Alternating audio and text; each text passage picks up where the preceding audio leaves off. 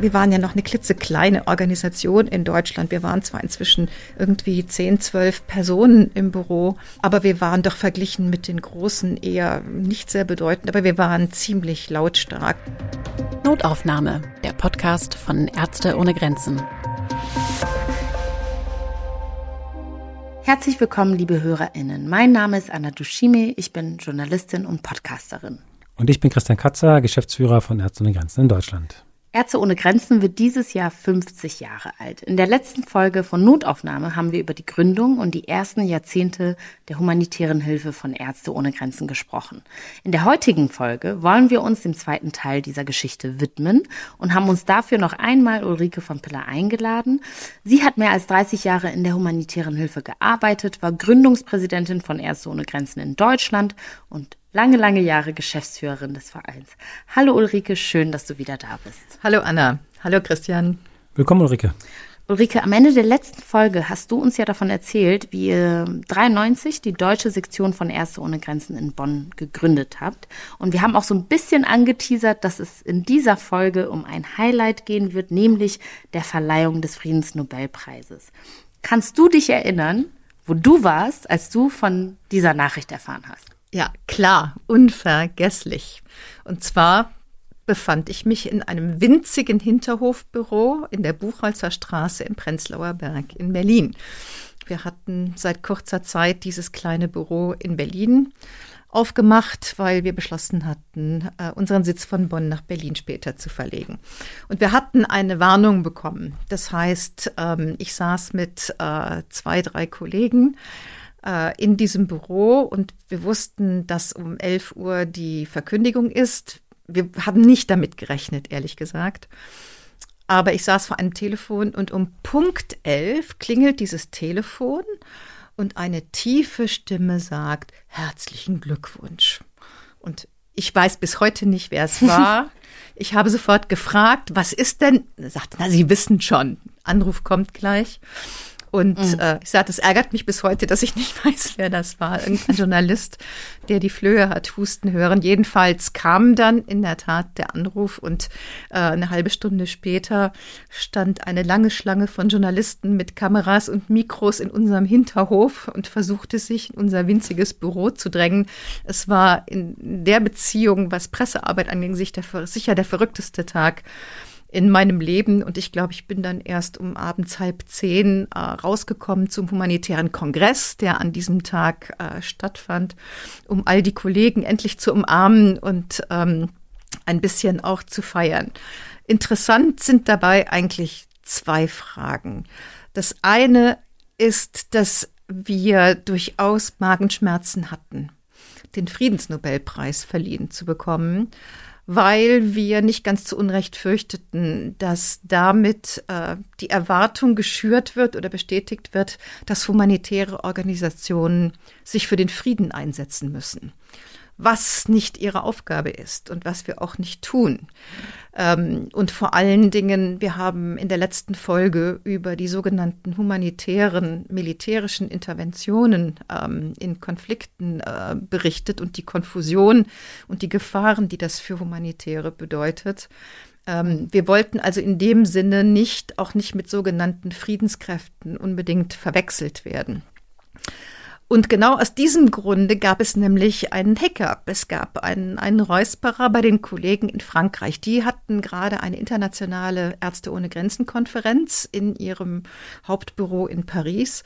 Und das heißt also sozusagen äh, viele ähm, Leiter verschiedener Sektionen etc. waren dort versammelt mhm. und bekamen die Nachricht und zogen sich erst mal eine halbe Stunde zurück, um zu beraten, ob es denn angebracht sei, diesen Friedensnobelpreis anzunehmen.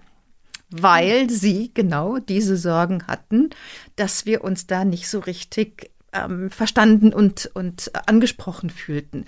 Nur ich meine, das war natürlich völlig blödsinnig, weil diese Nachricht war in Windeseile um den Globus gegangen und in, in den meisten Projekten, die zumindest äh, sozusagen schon Tageslicht hatten, tanzten buchstäblich unsere lokalen Mitarbeiter auf den Tischen und freuten sich wie wahnsinnig. Äh, insofern ähm, war die Entscheidung schon längst gefallen, als dann sozusagen sich alle dazu durchgerungen hatten, dass in der Tat es doch eine große Ehre ist und äh, äh, wir uns ausgiebig freuen sollten. Aber die Besorgnisse waren nicht ganz unberechtigt. Denn es kamen sofort, insbesondere in Frankreich, äh, gerade auch durch Bernard Kouchner, einen der Gründer, der ja Ärzte ohne Grenzen verlassen hatte, der aber sehr viel stärker für diese militärische Verflechtung äh, plädierte, kamen immer wieder die Fragen, ja, sind Sie denn jetzt auch für militärische Einsätze, um Frieden zu erzwingen oder den Frieden mhm. zu erhalten? Und dazu haben wir normalerweise als Humanitäre keine Position. Also es gab durchaus äh, ein paar berechtigte ähm, Besorgnisse in der Beziehung. Was sehr schön war, war dann die Verleihung selbst, die ja zwei Monate später stattfand in Oslo, weil Ärzte ohne Grenzen True to Form, erstens hatten sie irgendwie zu einem halben Dutzend an der Preisrede gearbeitet und konnten sich nicht einigen und die kam also viel zu spät und die Leute waren schon völlig nervös von diesem Komitee, weil es wieder mal chaotisch bei uns zuging. Die haben bis morgens um sechs an dieser Rede geschrieben, die dann aber wirklich ganz toll war. Und die, es waren 50 MSF-Vertreter, unter anderem dann unsere damalige Präsidentin ähm, war dort vor Ort. Und alle hatten MSF-T-Shirts an, statt der schwarzen Anzüge oder des kleinen schwarzen, auf dem stand Stop Bombing Grosny. Und in der Preisrede hat der internationale Präsident James Orbinski direkt den Botschafter Russlands äh, in Oslo angesprochen und über ihn Boris Jelzin in Moskau und haben äh, eben an die russische Regierung plädiert, äh, die Bombardierungen in Tschetschenien und insbesondere der völlig zerstörten Stadt Grosny einzustellen. Vielleicht für die Leute, die die vorangegangene Folge gar nicht gehört haben, was ist denn so verkehrt daran, äh, sozusagen mit Friedensaktivistinnen in einen Topf geworfen zu werden? Warum ist das, passt das nicht zu der Leitlinie von Ärzte ohne Grenzen? Ganz knapp zu versuchen darzustellen ist, Friedensschlüsse haben immer erstens eine hauptsächlich politische Dimension, die weit über, sagen wir, humanitäre Hilfe in einem Konflikt hinausgeht. Humanitäre Hilfe mhm. soll ja auch alle Bedürftigen erreichen. Und bei einem Friedensschluss gibt es immer Sieger und Verlierer. Das hm. heißt, Friedensschlüsse sind eminent politisch und beziehen Stellung ähm, für die eine oder die andere Seite. Jeder Kompromiss, jeder Friedensschluss hat ja auch negative Seiten und negative Folgen und irgendjemand mhm. muss draufzahlen. Und das ist für Humanitäre einfach ähm, das falsche Betätigungsfeld, zumal wir ja nicht die Experten ähm, und die Politiker sind. Wir sind immer wieder mal gefragt worden, ob wir in Friedensverhandlungen moderieren würden und in aller, aller, aller, allermeisten Fällen, ich glaube bis auf einen, von dem ich weiß, haben wir das abgelehnt. Und zum Beispiel jemand wie das Internationale Komitee vom Roten Kreuz ähm, kann das viel besser und hat ausgebildete Diplomaten dafür. Macht es Sinn für dich, Anna? Ja, doch, das leuchtet mir ein. Das leuchtet mir ein. Ich würde aber gerne noch einmal auf eine Sache zurückkommen. Warum kam es dazu, dass ihr in dem Jahr, ausgerechnet in dem Jahr, den Preis verliehen bekommen habt? Ich denke schon, dass das ähm, mit unserer Arbeit unter anderem im Jahr 1999 zu tun hat. Und zwar mit unseren Stellungnahmen während des Kosovo-Krieges, der eben in diesem Jahr äh, im Frühjahr stattgefunden hatte. Und wir haben ja in der vorigen Folge, ähm, ich habe es schon erwähnt, immer wieder auch diese Konfusion zwischen sogenannten humanitären militärischen Einsätzen und der humanitären Hilfe ähm, beschrieben und, und beklagt. Und das war in Kosovo dann wirklich besonders schlimm. Ähm, Kosovo wurde ähm, in meiner Erinnerung selbst von unserem Bundeskanzler, ganz sicher von anderen ähm, Staatschefs als äh, ein humanitärer Krieg in Anführungszeichen bezeichnet. Und das, glaube ich, kann man nach dem, was wir über humanitäre Hilfe äh, alles gehört haben, verstehen, dass das wirklich ein schrecklicher Begriff ist. Humanitäre Hilfe soll Leben retten. Schon in Somalia wurde im Namen der Humanität bombardiert. Äh, in ehemaligen Jugoslawien auch. Und jetzt passierte das wieder, und zwar im Kosovo. Und das war halt besonders ähm, wir waren besonders nah dran, weil deutsche Truppen zum ersten Mal in einem wirklich bewaffneten militärischen Einsatz, in einem Kriegseinsatz mitmachten. Und man erinnert sich, es war ja ein nicht vom Sicherheitsrat ähm, abgesegneter Einsatz. Der war also sowieso problematisch. Mhm. Ähm, es ging natürlich gegen, gegen die Serben. Und äh, auch gerade in Deutschland und in vielen anderen Ländern hat MSF sich relativ stark und lautstark exponiert äh, und immer wieder diese Vermischung des Militärischen mit dem Humanitären ähm, angeklagt. Äh, in Deutschland war es besonders schlimm, weil der damalige Verteidigungsminister Scharping ähm, man weiß heute wirklich gelogen hat und äh, ähnlich wie einige Jahre später Colin Powell in den USA mit fabrizierten ähm, sogenannten Geheimplänen argumentiert hat. Und dieser sogenannte Hufeisenplan sollte beweisen, dass ähm, die serbische Führung, also Milosevic, ähm, drauf und dran war, sozusagen die Kosovaren ähm, auszuradieren, dass es also wirklich um drohenden Völkermord gehen sollte. Man weiß heute, ähm, das ist bewiesen, dass das nicht stimmt. Aber so war sozusagen die politische Lage und es war wirklich für eine, wir waren ja noch eine klitzekleine Organisation in Deutschland. Wir waren zwar inzwischen irgendwie zehn, zwölf Personen im Büro, aber wir waren doch verglichen mit den Großen eher nicht sehr bedeutend, aber wir waren ziemlich lautstark und ähm, haben uns sehr gewehrt gegen diese totale humanitäre Vereinnahmung im Interesse einer Kriegslogik. Das war wirklich furchtbar. Und ich meine, wir haben eine, eine Situation erlebt, die werde ich nie vergessen. Da träume ich tatsächlich heute noch, noch davon. Wir haben eines Tages, äh, ich glaube, es war im Frühjahr, ähm, entweder kurz vor dem Krieg oder während des Krieges ähm, eine Einladung des Verteidigungsministeriums in Bonn bekommen zu einem Hintergrundgespräch. Ärzte ohne Grenzen hatte verschiedene Berichte aus dem Kosovo veröffentlicht, in, mhm. in denen beschrieben wurde und dokumentiert wurde, wie Menschen vertrieben wurden, wie es denen ging, wie schwierig die Situation war.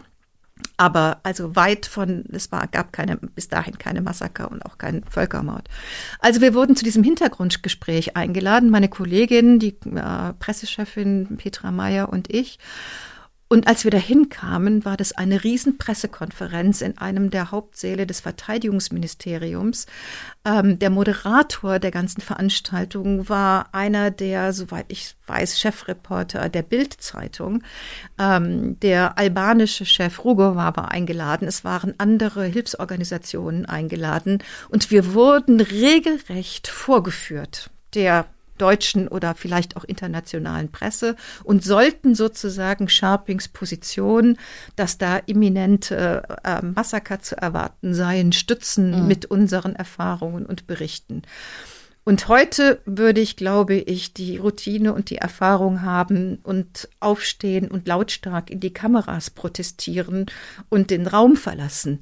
Aber damals ja. waren wir jung und blöd und unerfahren und völlig über, über, überrascht von dieser Inszenierung ja. und haben zwar jetzt nichts Schlimmes gesagt, wir haben aber letzten Endes dieses Spiel oder wir schienen dieses Spiel mitzumachen und haben uns dann hinterher sehr dagegen gewehrt. Also es war eine extrem aufgeladene Situation wo dann aber Ärzte ohne Grenzen ähm, sich sehr, ähm, auch im Kosovo, ich finde ich, sehr standhaft und ähm, auch sehr, sehr lautstark und bestimmt immer wieder gegen diese Vereinnahmung gewehrt hat. Und ich denke, dass das mit ein, ein Element war für die Verleihung des Friedensnobelpreises in diesem Jahr.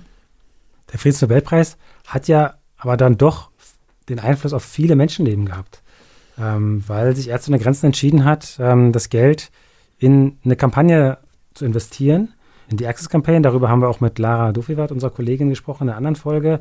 Und es hat dich ja später nochmal in deiner beruflichen Laufbahn nochmal, hat sich da der Kreis geschlossen. Ähm, kannst du dazu ein bisschen was erzählen? Ja, die äh, Ärzte ohne Grenzen äh, hatte sich tatsächlich, und zwar international, alle zusammen, Wunder, geeinigt, äh, schon kurz vor dem Nobelpreis, die sogenannte Access Campaign, also zu kämpfen für den Zugang zu, ersch zu erschwinglichen Medikamenten für arme Menschen, ähm, sich da zu engagieren und hat das Preisgeld in diese Kampagne gesteckt.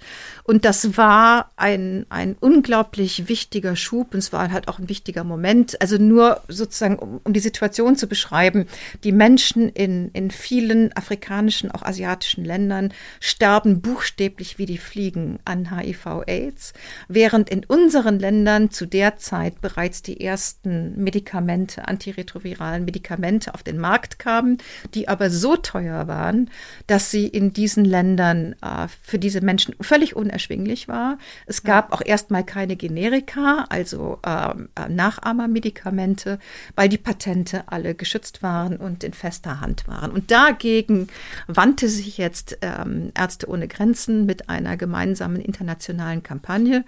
Und du spielst darauf an, in der Tat, einige Jahre später habe ich mir dann nochmal ja fast so was wie einen Traum erfüllt. Meine Kinder waren inzwischen an der Uni und haben gesagt, Mama, wir wissen doch genau, du willst nochmal weg, hau ab, äh, wir sind jetzt groß. Und ich bin tatsächlich noch mal zwei Jahre gegangen, ähm, habe ein großes AIDS-Projekt in Malawi geleitet. Und das, weil ich das lernen wollte. Ich wollte einfach besser mhm. verstehen, was geht ab in diesen Ländern, was können wir leisten, was können wir nicht. Und das war schon sehr instruktiv, weil ähm, in, in den Jahren 2006, als ich dann da ankam, da hatten wir es dann geschafft, mithilfe dieser Access Campaign, ähm, tatsächlich äh, Medikamente auch äh, in diesen armen Ländern zur Verfügung zu stellen. Und die Effekte waren also sofort sichtbar. Trotzdem war die Situation mit HIV-Aids in, in, auch in Malawi ganz schrecklich. Malawi war das achtärmste Land der Welt und hatte die achthöchste Infektionsrate mit HIV. Und das in all diesen sehr ländlichen, sehr sehr armen äh, Gebieten und Ärzte ohne Grenzen hat da, also mit, wir waren mit drei Sektionen in dem Land, glaube ich, eine ganze Menge auf die Beine gestellt. Aber es war halt auch eine sehr bittere Lektion in vieler Hinsicht, weil ähm, ich und nicht nur ich, sondern alle unsere vor allen Dingen nicht afrikanischen Kollegen, aber die Hälfte meiner Kollegen waren sowieso ähm, Afrikaner, ähm, wir uns mit kulturellen ähm, Vorbehalten und, ähm, wenn man so will, aus unserer Sicht Aberglauben auseinandersetzen mussten. Es gab zum Beispiel äh, Praktiken, die kulturell ungeheuer wichtig war, die aber ungeschützten Sex ähm, beinhalteten. Und das sind Dinge, die man versuchen musste, langsam mit Hilfe der örtlichen Chiefs, also der traditionellen Führer, langsam umzuwandeln in, in Rituale, die vielleicht eben nicht direkten ungeschützten Sex beinhalten, weil die Infektionsrate einfach so davon galoppierte. Das waren also ähm, heftige Lektionen und da kam eine Frage, zwei Fragen kamen. Auch das eine war die Rolle der religiösen Gruppierungen. Wir haben dann tatsächlich zum ersten Mal mithilfe der der malawischen Kollegen eine Konferenz in unserem Distrikt ähm, veranstaltet, wo alle religiösen Führer zusammenkamen und alle zusammen das Richtige gesagt haben. Also schützt euch, äh, lasst euch testen, äh, Kondome sind okay, etc., weil es hatte einen Fall gegeben, wo ein katholischer Priester die Kirche buchstäblich verschlossen hatte und seinen Schäfchen gepredigt hatte, sie sollten die Medikamente absetzen und lieber beten und prompt waren drei Patienten gestorben, weil sie die Medikamente Akzente abgesetzt hatten. Und das andere war eine Frage, wie weit wir als westliche, also eine Organisation, die aus dem Westen kommt, aus, wenn wir so wollen, mit dem Schlagwort liberalen Demokratien, auch, ich sage ja, von unseren 300 Mitarbeitern waren, glaube ich, nur zehn Nicht-Afrikaner. Aber was bringen wir auch an politischen und, und ähm, Mitsprachemodellen und Partizipationsmodellen in unseren Projekten in diese Länder, die oft ähm, anders regiert werden und die vielleicht nicht ganz so ähm, offen und partizipativ sind. Und einer meiner schönsten Momente war, dass wir eine Konferenz zum zehnjährigen Bestehen des Projektes organisiert hatten. Und wir haben die Gesundheitsministerin eingeladen, die nicht kommen wollte, aber dann musste, weil der Präsident sie schließlich schickte. Und das war bei uns in der Stadt im Süden Malawis. Und da saßen also ein großer Teil der malawischen Kolleginnen und viele ähm, Kolleginnen aus anderen Organisationen. Und ich habe es erlebt, dass ein ähm, sogenannter Health Assistant, also einen ein, ein äh, Assistent, äh, der eher in der Hierarchie jetzt nicht so eine Chefposition innehatte, äh, in dieser Konferenz aufstand und das Mikro nahm und direkt seine Gesundheitsministerin ansprechen konnte und Forderungen stellen konnte. Und das hatte es noch nie gegeben. Das war aber in gewisser Weise ein politischer Zwischenfall. Und da fragt man sich dann schon, ähm, ist das okay? Dürfen wir das? Ähm, ja. ja, die Leute waren natürlich super stolz. Aber es hat durchaus, ähm, wenn man so will, Wellen geschlagen. Ja, das sind dann solche Zusammenstöße zwischen ja unseren westlichen äh, demokratischen Kulturen und den lokalen Kulturen. Das geht nicht immer nur gut. Ich finde das total spannend, was du vorhin gesagt hast, auch über die ähm, also HIV-Medikation und auch über die Generika, weil ich kann mich auf jeden Fall noch als Kind erinnern, die Aufklärungsarbeit, also so Sex Education, Sex Ed in Ruanda war sehr lange in den 90ern zumindest davon geprägt, also HIV-Prävention und nicht schwanger werden. Also darüber, das ist wahrscheinlich noch eine ganze eigene Folge, wie man eigentlich Sex Ed genau macht. Aber ich weiß, dass ich als Kind so krass davon geprägt war. Und ich weiß, dass es irgendwann einen Schlüsselmoment gab, denn nämlich als die sozusagen diese AIDS-Medikation irgendwann zugänglich war für alle Leute, nicht nur für die Menschen, die zu, also im Rahmen des Genozids in Ruanda Frauen vergewaltigt hatten und dann vor dem Tribunal in Arusha waren und ähm, dann halt dadurch dann eben sozusagen Zugang zu den Medikamenten hatten. Das war ja so die Ungerechtigkeit. Die hatten Zugang zu den Medikamenten, aber die Frauen, die sie im Genozid vergewaltigt hatten und die dann genau. massenweise genau. gestorben ja. sind, ja. die sind dann eben weggestorben. Und meine Mutter war damals direkt nach dem Genozid, hat sie sich, ähm, hat sie eine Frauenorganisation gegründet und die waren sehr maßgeblich daran beteiligt, sozusagen zu sagen, wir müssen diesen Zugang zu diesen Medikamenten, Medikamenten demokratisieren. Genau. Ja, weil uns einfach schlichtweg naja, also es ist ja ein, ein Ungleichgewicht, ne? Also wenn die, die Perpetrators, also die Leute, die das gemacht haben, Zugang zu den Medikamenten haben, aber die, die Zeuginnen sozusagen die Zeuginnen nicht, nicht, das macht ja, das ergibt irgendwie keinen Sinn. Und das, daran kann ich mich noch erinnern, dass irgendwann, also so diese Worte, wenn auch sehr fremd für Kinder, waren sehr geläufig in meinem Vokabular, also so Tritherapie und äh, Generika, was du auch vorhin gesagt hast und so, dass das, äh, das, das klingelt auf jeden Fall irgendwie bei mir. Aber ich will noch mal einen Schritt zurück oder vor, je nachdem. Ich weiß gar nicht, wo wir uns gerade bewegen in den, in den Jahrzehnten, aber ich würde gerne noch mal auf das Jahr 2001 zu sprechen kommen. Ähm, und ich, ich würde gerne mit dir darüber sprechen, also nach den Terroranschlägen, nach dem 11. September, griffen die USA mit ihren Verbündeten, sozusagen die Taliban in Afghanistan an und stürzten die Regierung. Und meine Frage ist so ein bisschen, wie habt ihr damals diesen Umbruch wahrgenommen? So, wie hat sich, was ist da genau passiert und was war so intern sozusagen, was waren die Gespräche, die da so stattgefunden haben? Ja, wie so oft dauert das ja eine Weile, nicht, bis man mhm. solche historischen Umbrüche verarbeitet und Konsequenzen sieht.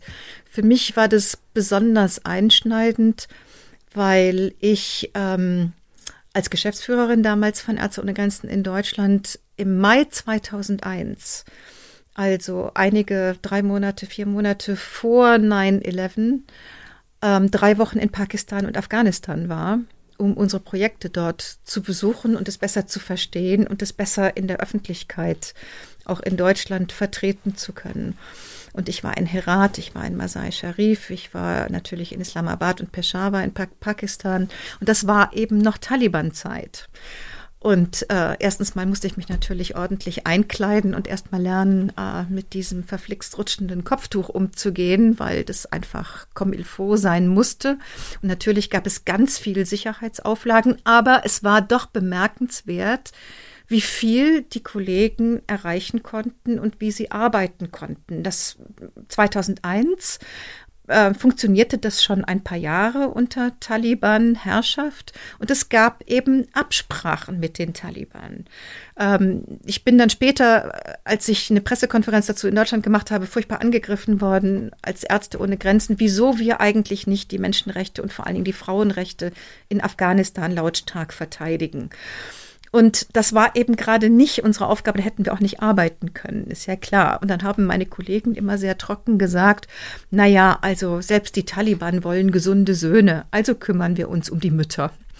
Und so ungefähr, das, ja, so ungefähr hat das auch funktioniert und wir hatten äh, auch weibliche afghanische Mitarbeiterinnen, ähm, aber ich durfte zum Beispiel in ein Meeting mit, mit den mit Taliban-Führern, aber ich durfte nicht sagen, ich hatte auch keine Rolle, es war okay, ich durfte aber beobachten, aber ich durfte zum Beispiel, ähm, ich konnte nicht empfangen werden für ein Gespräch mit einem Taliban-Führer, das war klar. Gut, und dann kam 9-11 und dann kam eben der ganze Umsturz und die Angriffe und wie so viele andere Organisationen ähm, ist äh, Ärzte ohne Grenzen geblieben an verschiedenen Orten. Das hat sich immer wieder mal verschoben und ähm, hat ähm, dann Absprachen äh, gehabt, natürlich auch mit, äh, erstens mit der neuen Regierung sofort, aber natürlich auch mit der militärischen Macht. Also äh, im Großen und Ganzen waren das die Amerikaner und das, und das lokale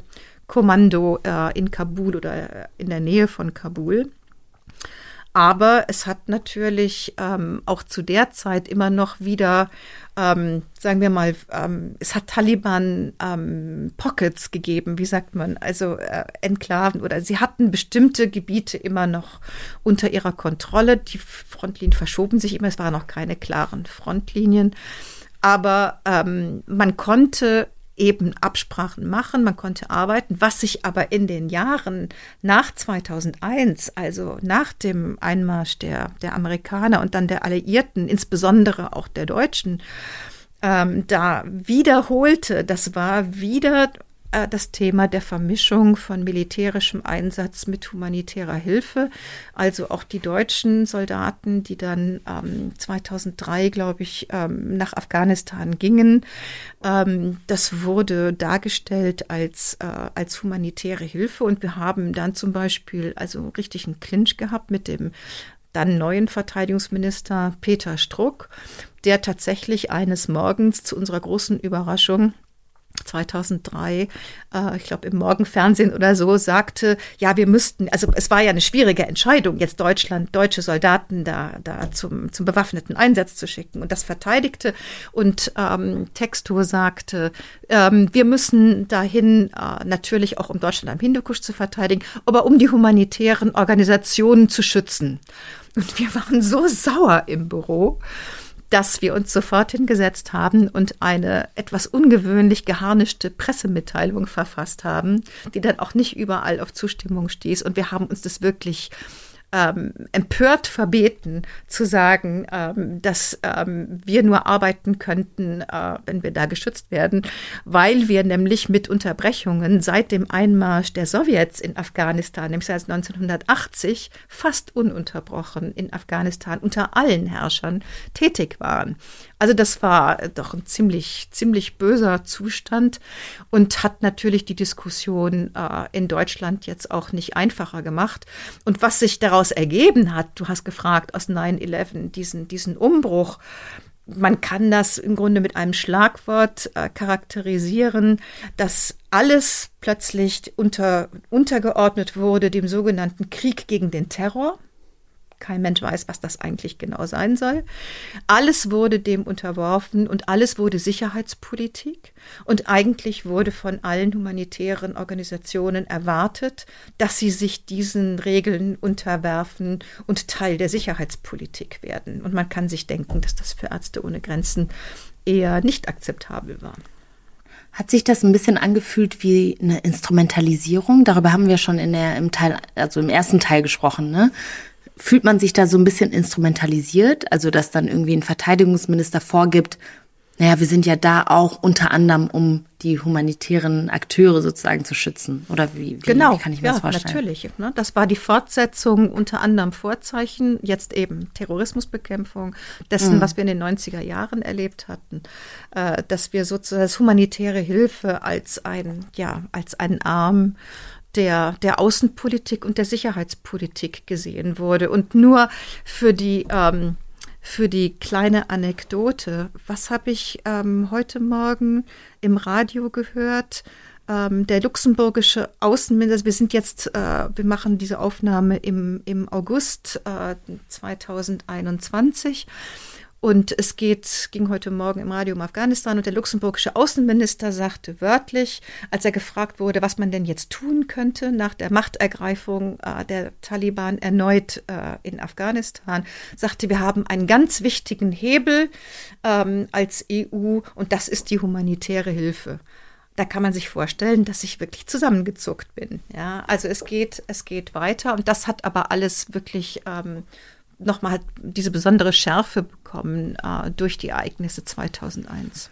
Was ich mich noch frage, ist einerseits diese Instrumentalisierung, aber andererseits irgendwie auch die Gefahren, die humanitäre oder humanitäre HelferInnen sozusagen ausgesetzt sind. Ne? Also ähm, ich weiß nicht, ob das jedem oder jeder bekannt ist, äh, die uns gerade zuhören, aber ähm, das wurde ja auch nochmal durch den Angriff auf, auf das Ärzte ohne Grenzen Krankenhaus in Kundus in, äh, im Jahr 2015 deutlich.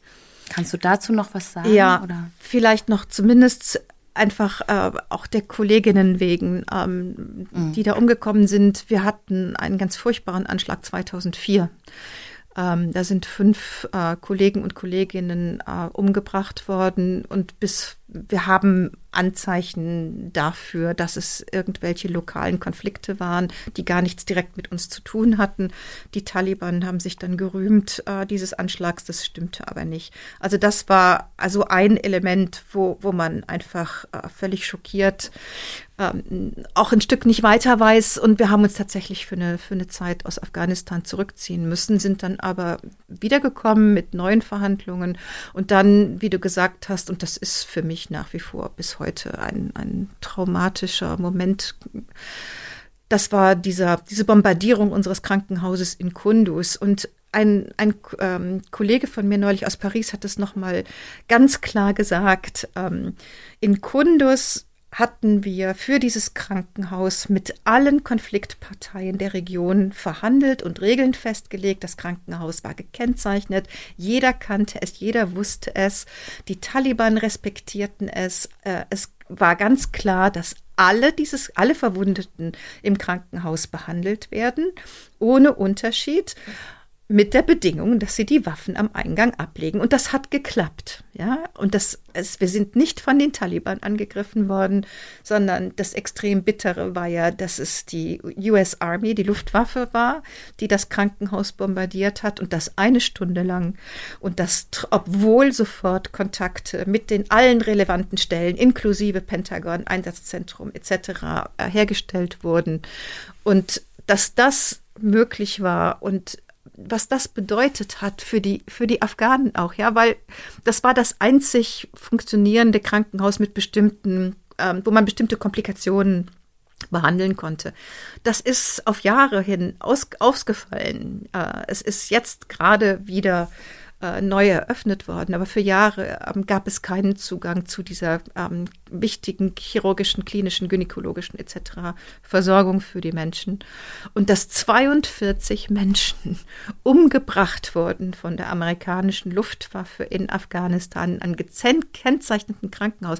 Man muss sich das auch so vorstellen, dass die Projektleiter, die Verantwortlichen von Ärzte ohne Grenzen mindestens einmal täglich, ich glaube mehrmals täglich, Daten, Erkenntnisse etc äh, an die jeweiligen militärischen Kommandos weitergegeben haben und in Kontakt waren. Also es ist für mich nach wie vor unvorstellbar. Die Daten ja. wurden vor allen Dingen weitergegeben, um, also es wurden weitergegeben, wo sich die Krankenhäuser befinden, wo sich die Teams befinden, also und um halt einen versehentlichen Angriff ähm, zu verhindern. Genau. Ja. genau das zu verhindern, ja. Ulrike, 2015 war aber auch ein Jahr, in dem Ärzte ohne Grenzen aus anderen Gründen total viel in den Medien war. In Westafrika war zuvor, im Jahr davor, das Ebola-Virus ausgebrochen und Ärzte ohne Grenzen war eine der führenden Organisationen, die den Kampf gegen diese tödliche Krankheit geführt hat. Was, wie hast du denn diese Zeit erlebt? Ja, ich war inzwischen ja zurück aus Malawi und äh, hatte mich sozusagen neu in und wieder in das Büro eingereiht und war ähm, zusammen mit einer kleinen Gruppe von Kolleginnen verantwortlich für ähm, ja politische Kommunikation und Verhandlungen etc. Also ich war dann auch wieder sozusagen ähm, mit an der Front dabei und es war schon interessant, ähm, weil es ja erstmal überhaupt nicht ernst genommen wurde. Nicht Ärzte ohne Grenzen, also die verschiedenen Sektionen, die in Westafrika arbeiten, es waren mehrere, ähm, hatten bereits wochenlang die Alarmglocken geläutet, bevor irgendjemand ähm, auf internationaler Ebene das überhaupt ernst nahm.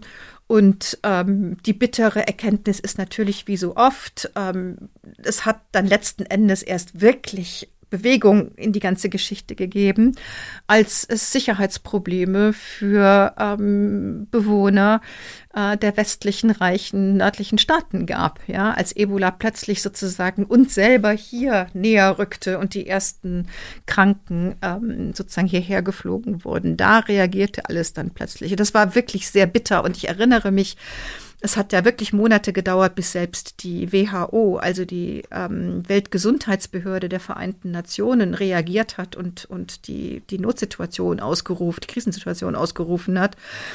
Und ich habe mich in der Zeit hier in, in Berlin mit einem sehr anerkannten, sehr klugen, sehr engagierten Journalisten getroffen, weil ich äh, ihn gebeten hatte, eine Ebola-Konferenz, die wir veranstalteten, zu moderieren. Dann habe ich ihn entgeistert noch immer gefragt und sagte, sagen Sie mal, können Sie mir mal erklären, wieso selbst Sie und andere Ihrer Kolleginnen äh, nicht reagiert haben, als wir doch schon dokumentierten, was da lief? Guckt er mich entgeistert an und sagt, ja, aber die WHO hat doch nicht. Und da habe ich ihn genauso entgeistert angeguckt und gesagt, wieso glauben Sie der WHO mehr als Ärzte ohne Grenzen? Sagte, das war ein Fehler. Und ich glaube, das würde tatsächlich heute nicht mehr passieren. Ich glaube, man kann sagen, dass Ärzte ohne Grenzen sich als die führende Expertenorganisation für, für Ebola etabliert hat. Und wir hatten ja in der ersten Folge ein bisschen in der Geschichte zurückgeblickt und da kam die Frage, was hat eigentlich MSF, äh, Ärzte ohne Grenzen, also mit Sans Frontières, Neues geschaffen? Und äh, ich glaube, das ist eines der Beispiele, wie Ärzte ohne Grenzen über viele Jahre, also Dekaden ja praktisch, eine bestimmte Expertise für zum Beispiel tropische Krankheiten in ressourcenarmen Ländern etabliert hat, die, glaube ich, in der Form keine oder kaum eine andere Organisation hat. Und ich glaube, da sind sie sich auch ähm, sehr treu geblieben. Und ich erinnere mich bei Ebola, wir haben ja dann alles probiert ähm, und hatten einen ganz ordentlichen Brief auf dem normalen Postweg an die Kanzlerin geschrieben und hatten nach zwei Wochen immer noch keine Antwort und waren stinkig sauer und haben äh, dann einen offenen Brief an die Bundeskanzlerin geschickt und in alle Zeitungen gesetzt. Worauf Frau Merkel anrief und als erstes sagte, aber wir wollen doch nicht nur über offene Briefe kommunizieren. Also die hatte den normalen Brief überhaupt nicht bekommen. Ja. Und wir hatten sie ja, ähm, wir, hat, wir hatten sie gebeten, aber vor allen Dingen, ich glaube, die ausschlaggebende Person war Ellen Sirleaf Johnson, die Premierministerin von oder Präsidentin von Liberia, ähm, die da diesen verzweifelten Hilferuf losgelassen hatte. Und dann plötzlich wurde es zur Kanzlerinnensache. Und es lief, aber es lief natürlich nicht gut und es war viel zu spät. Und letzten Endes hat es auch ähm, die Logistik, die es gebraucht hätte, nicht gegeben.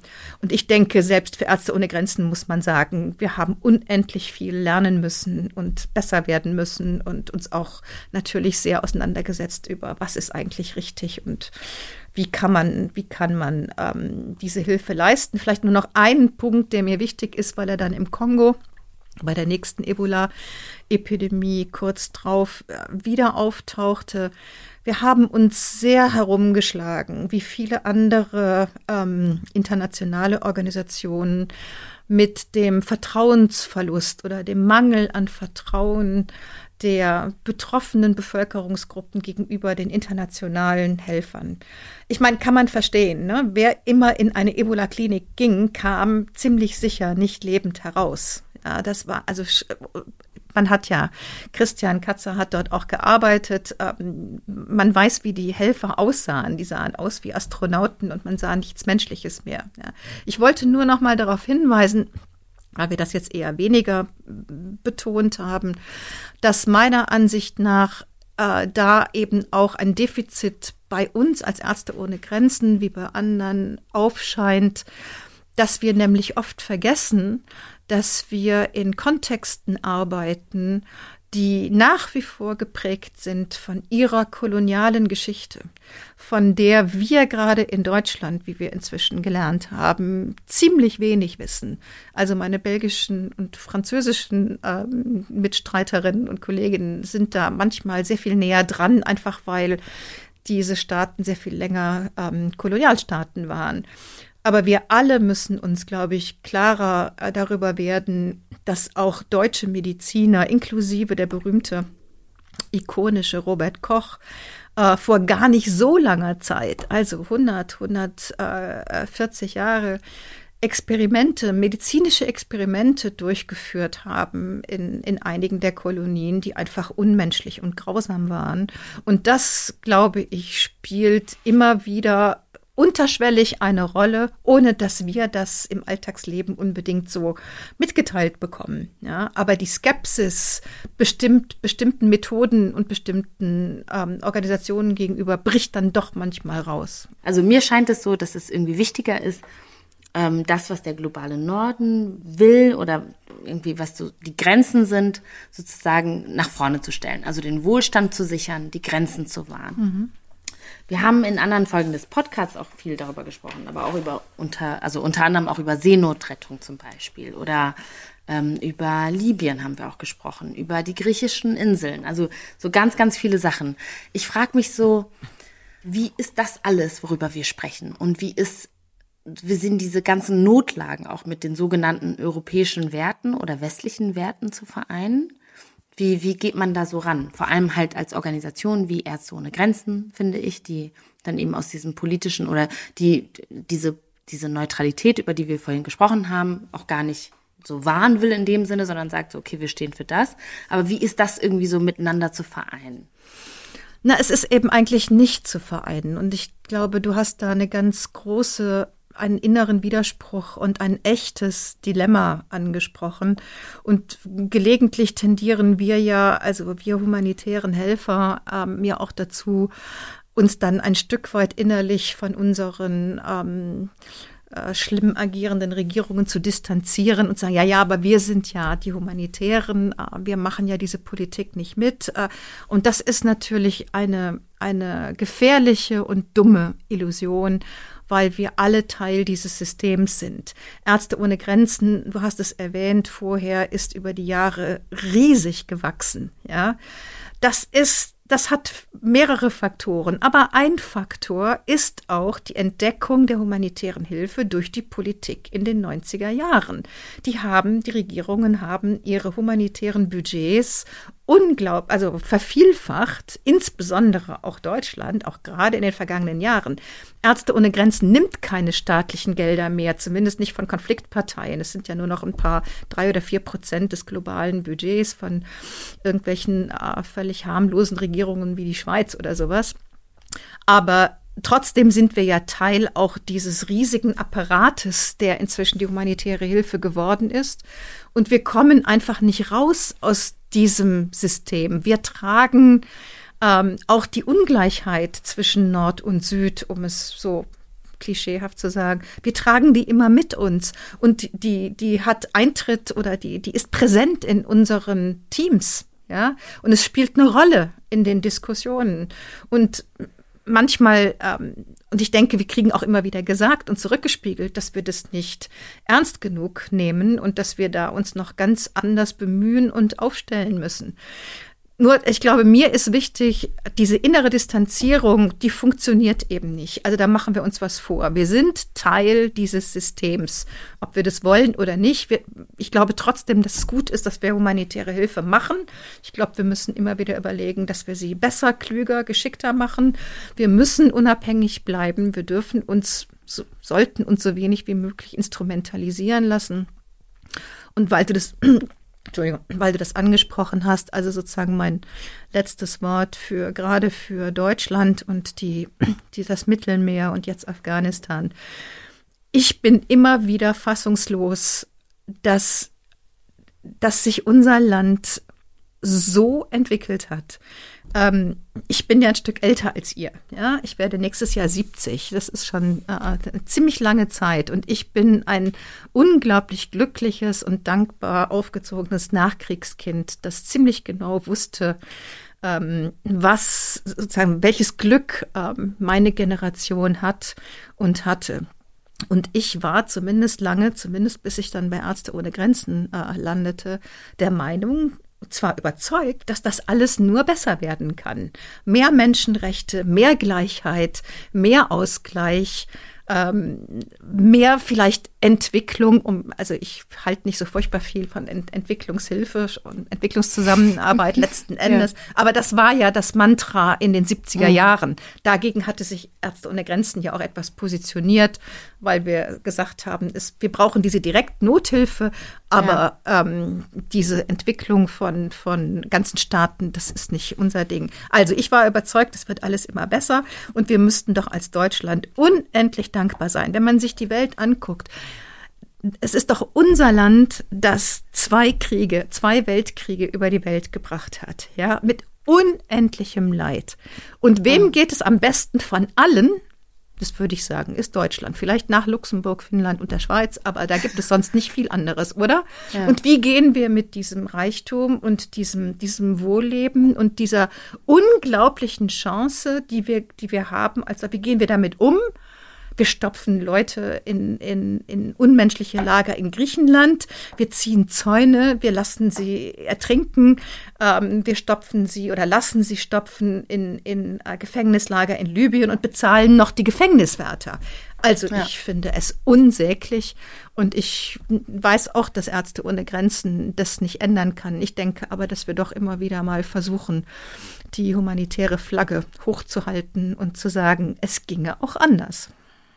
Weißt du, Ulrike, ich bin auch nicht so ein Riesenfan von Entwicklungszusammenarbeit. Meine Mutter hat in den 90ern für eine ähm, britische NGO gearbeitet. Ich wollte immer wie meine Mutter sein, wollte direkt nach dem Abi genau das Gleiche machen und war super desillusioniert danach, weil mir eben, wie du auch gerade gesagt hast, so Entwicklungszusammenarbeit oder Entwicklungshilfe, wie man es damals genannt hat, mir deutlich wurde, dass es überhaupt nicht auf Augenhöhe passiert. Ich will jetzt gar nicht so eine krasse Abhandlung machen, aber ich finde gerade diese kritische, selbstkritische Auseinandersetzung damit und irgendwie darüber reden und, und sich ehrlich machen damit, was vielleicht die Unzulänglichkeiten sind, das gibt mir wiederum Hoffnung und äh, aufmerksame ZuhörerInnen des Podcasts werden wissen, ich liebe gute, hoffnungsvolle Enden. Und deshalb ähm, freut mich das sehr, dass, dass wir darüber gesprochen haben. Und bevor wir, bevor wir uns verabschieden, würde ich mir aber wünschen, von dir zu hören. Was, also, wo denkst du, wird Ärzte ohne Grenzen in den nächsten 50 Jahren sein? Und viel wichtiger, was wünschst du Ärzte ohne Grenzen für die nächsten 50 Jahre? Also ich möchte auf Wolke 7 sitzen und mit euch Sekt trinken und anstoßen, wenn es mal wieder einen Same. Preis gibt. ähm, 50 Jahre ist ein bisschen viel. Ne? Ähm, wenn man 50 Jahre zurückblickt, äh, man kann sich das gar nicht vorstellen. Unsere große Furcht ist ja, dass wir diese Klimakatastrophe nicht wirklich in den Griff kriegen. Und dann wissen wir, dass es im Zweifelsfall ähm, eben die jetzt schon am ehesten Betroffenen am allermeisten treffen wird. Insofern mhm. sind die Sorgen schon auch groß. Aber für Ärzte ohne Grenzen, also man sagt ja immer, das Schönste wäre, wir machen die humanitäre Hilfe überflüssig. Daran glaube ich ehrlich gesagt nicht mehr. Ähm, also irgendeine Form von Ambulanz sozusagen äh, muss es geben. Ich glaube nicht, dass äh, der allgemeine Frieden ausbrechen wird. Es wird nach wie vor Konflikte geben. Und ich hoffe nur, dass ähm, Ärzte ohne Grenzen es schafft, das wäre mein größter Wunsch, eine wirklich internationale, ähm, globale Organisation zu werden, in dem Sinne, dass es die Möglichkeit gibt für Ärztinnen und Ärzte in Singapur, ähm, in, äh, in der Mongolei, ähm, in äh, Sierra Leone, ähm, in Malawi, ähm, sich als Gruppe, als Team zu formieren und Teil dieses Netzwerks zu werden und dass dieses Netzwerk klug genug ist, sich eine Form und eine Governance zu geben. Und die Digitalisierung sollte uns da ja ein Stückchen weit auch helfen. Eine Form zu geben, die es wirklich möglich macht, gemeinsam als großes Netzwerk mit relativ wenig oben und unten und Hierarchie und Nord-Süd zu arbeiten. Das wäre mein größter Wunsch. Das ist das beste Abschlusswort, was ich mir jemals hätte erträumen können. Also wenn Sie, liebe HörerInnen, dazu beitragen wollen, dass sich Ulrikes Wünsche für die Zukunft erfüllen und wenn Sie Ärzte ohne Grenzen bei ihrer weltweiten Arbeit unterstützen wollen, dann können Sie das auf jeden Fall tun und zwar mit einer Spende. Möglichkeiten zur Spende finden Sie unter www.msf.de Spende oder in den Show Notes zu dieser Folge. Ulrike, tausend Dank, dass du uns mit auf diese Reise genommen hast durch die Geschichte von Ärzte ohne Grenzen. Tausend Dank, dass du uns so viel erzählt hast. Tausend Dank, dass du so kritisch und hart ins Gericht gegangen bist, aber am Ende trotzdem ein sehr hoffnungsvolles Ende gefunden hast für uns, für mich. Ich danke dir sehr. Ich danke euch. Vielen Dank, Ulrike. Vielen Dank auch für die Wünsche und Glückwünsche. Und liebe HörerInnen, vielleicht verfolgen Sie ja die Arbeit von Ärzte Grenzen weiter auf diesem Podcast und äh, messen uns kritisch daran, ähm, was Ulrike uns jetzt gerade mit auf den Weg gegeben hat. Vielen Dank. Tschüss, ihr beiden. Tschüss. Tschüssi. Notaufnahme, der Podcast von Ärzte ohne Grenzen. Dieser Podcast wurde produziert in Zusammenarbeit mit 4000 Hertz Studio. Redaktion und Projektleitung Malte Mühle und Yvonne Beckers. Mitarbeit Ulrike von Pilar. Aufnahmeleitung und Produktion Christian Konradi